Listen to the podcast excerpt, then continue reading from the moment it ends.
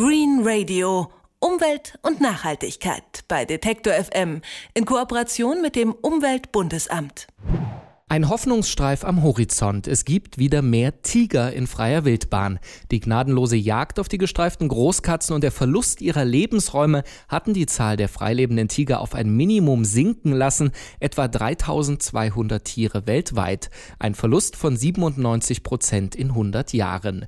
Schutzprojekte, um die Tiere vom Aussterben zu bewahren, zeigen jetzt erste Erfolge, so zum Beispiel in Indien am Fuß des Himalaya. Im Valmiki-Reservat hat sich die Zahl der Tiger in acht acht Jahren fast verdreifacht und warum sich die Tiere dort inzwischen wieder wohler fühlen und was das für die bedrohte Tierart bedeutet, das besprechen wir mit Barbara Maas von der NABU International Naturschutzstiftung. Schönen guten Tag, Frau Maas.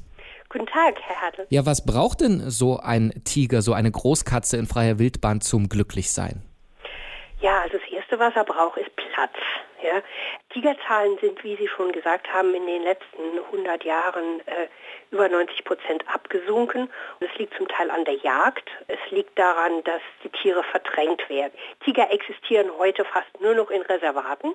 Und im Valmiki-Gebiet, in dem wir arbeiten, war es zusätzlich noch so, dass dieses Gebiet lange Zeit als Plantage für Harthölzer benutzt wurde.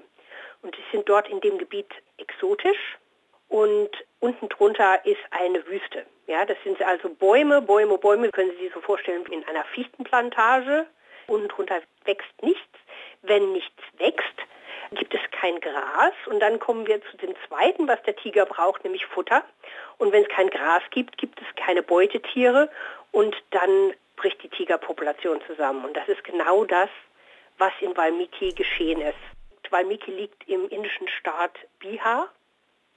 Das ist der am dichtesten besiedelte Staat in Indien und auch gleichzeitig der ärmste Staat in Indien. Sie können sich also vorstellen, dass alle Probleme, die man hat im Tigerschutz, sich dort ballen. Als wir angefangen haben zu arbeiten in Valmiki, gab es nur zehn Tiger in einem 900 Quadratkilometer großen Gebiet.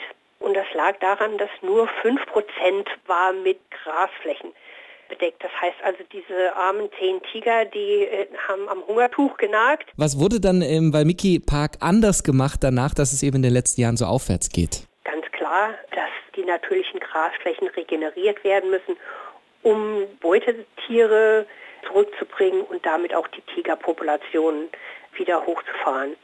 Und damit haben wir angefangen. Die Weideflächen werden regeneriert, die exotischen Pflanzen werden gerodet von Hand, was auch Einkommensquellen für die Lokalbevölkerung schafft. Und dadurch erholen sich die Tiger so langsam. Zusätzlich hat sich das Problem gestellt, dass die Menschen für Feuerholz auf den Nationalpark angewiesen sind. Das heißt, sie gehen in den Wald und schlagen Bäume, um zu kochen. Und diese Herde, die sie benutzen, sind sehr ineffizient. Da wird sehr viel Holz geschlagen und verbraucht und wir haben mit den Dörfern, es sind etwa 100 Dörfer innerhalb von vier Kilometer Entfernung von der Parkgrenze. Es ist also sehr dicht besiedelt, sehr viele Menschen leben dort. Mit denen haben wir gearbeitet und haben gesagt, wie können alternative, nachhaltige Kochmöglichkeiten und Brennmöglichkeiten erstellen. Und sie haben dann von selbst in Zusammenarbeit mit unserem Team vor Ort einen kleinen Totherd entwickelt, der Reisspelzen verbrennt, Fallstoffe aus der Landwirtschaft. Und damit hat sich innerhalb sehr kurzer Zeit der Verbrauch von Brennholz auf über 70 Prozent verringert. Das ist natürlich ein Riesenerfolg für die Tiger, für den Wald, Gleichzeitig wurde Aufklärungsarbeit betrieben in den Dörfern und die Menschen sind jetzt auch den Tiger gegenüber sehr viel freundlicher eingestellt. Die wussten vorher von dem Problem gar nichts.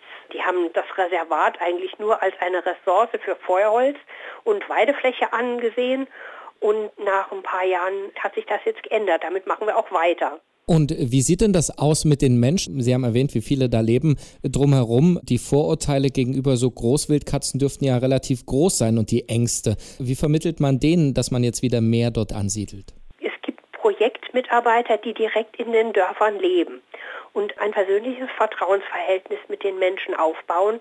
Am Anfang gab es Bedenken von der Bevölkerung, die Angst hatten, dass sie umgesiedelt werden sollen, dass das ganze Projekt darum geht, sie umzusiedeln und das will man natürlich nicht. Aber die Projektmitarbeiter haben sich sehr eingesetzt und jetzt ein sehr gutes Verhältnis entstanden zwischen den Projektmitarbeitern und der Lokalbevölkerung. Die Leute sehen auch, dass wir ihnen helfen. Ihnen wurde die ganze Tigerproblematik, von der sie nichts wussten, erklärt. Und die Menschen in Indien sind unendlich tolerant. Äh, trotz ihrer Armut sind gegenüber Großkassen unendlich tolerant. Also wir hatten vor ein paar Jahren einen Fall, wo ein Tiger wahrscheinlich aus Nahrungsnot aus dem Reservat gewandert ist und dann haben sie die Projektleute angerufen und der Tiger wurde langsam, aber sicher wieder in den Park zurückgeleitet und ist dann auch wieder zurückgegangen. Also ein Erfolg, es war ein weiblicher Tiger, dem die Leute eigentlich das Leben gerettet haben. Also wenn ich mir das in Deutschland vorstelle, wenn man da sieht, wie aufgeregt die Leute oft sind gegenüber Füchsen oder Wölfen, die sich wieder ansiedeln. Hier hat man die größte Raubkatze der Welt, einer der größten Beutegreifer. Und diese armen Leute, die wirklich nichts haben, sind unendlich tolerant. Das hat zum Teil auch religiöse Gründe wahrscheinlich. Wir sind Hindus und Buddhisten. Da hat man halt auch zur Natur ein anderes Verhältnis. Aber viel liegt wirklich daran, dass die Projektmitarbeiter hier ausgezeichnete Arbeit leisten und dass die Leute sehr tolerant und sogar jetzt so eine Schutzhaltung gegenüber den Tigern haben. Es gibt ja das internationale Ziel, die Zahl der wildlebenden Tiger bis 2022 zu verdoppeln. Tatsächlich wächst ja die Population nicht nur in Indien, jetzt sollen auch Tiger im Nordosten Chinas gesichtet worden sein. Gibt es also Grund zur Hoffnung, dass diese internationalen Ziele wirklich erreicht werden? Ich glaube, es wird knapp. Aber auf jeden Fall muss man sich diesem Ziel entgegenstrecken. In China gesichtet, also selbst wenn sie gesichtet wurden, dann wünsche ich den chinesischen Tigern Glück. Es ist natürlich ein erfreuliches Erlebnis, wenn es die gibt, aber in China besteht natürlich ein Riesenmarkt für Tigerprodukte. Und ja, ich wünsche den Tigern Glück in China. Die Regierung greift leider wie beim Handel auch in Nashorn und in, in Elfenbein nicht so durch, wie man sich das wünschen würde. Ich weiß nicht, ob Ihnen bekannt ist, dass es in China auch eine Riesenpopulation von Tigern in Gefangenschaft gibt die sitzen auf Farmen. Da gibt es halt riesen wirtschaftliche Interessen, weil es, Sie können sich vorstellen, äh, wenn Sie eine Katze haben, das kostet Geld. Wenn Sie Tiger ernähren müssen, kostet das mehr Geld. Und die Leute, die Tiger haben, möchten natürlich gerne dieses Geld wieder zurückverdienen. Also das ist eine riesige Gefahr für jeden wilden Tiger, bis der Handel völlig gestoppt ist und die Nachfrage aufhört, ist auf ihren Kopf ein Preis ausgesetzt und dagegen wenden wir uns natürlich auch. Und es ist ein Aspekt dieses Projektes, der in diesem Jahr in den Vordergrund treten wird.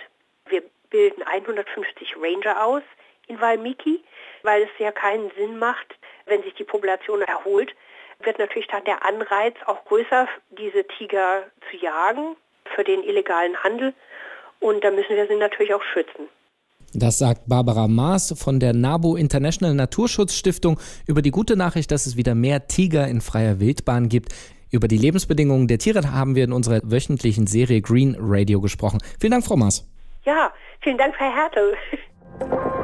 Green Radio. Umwelt und Nachhaltigkeit bei Detektor FM in Kooperation mit dem Umweltbundesamt.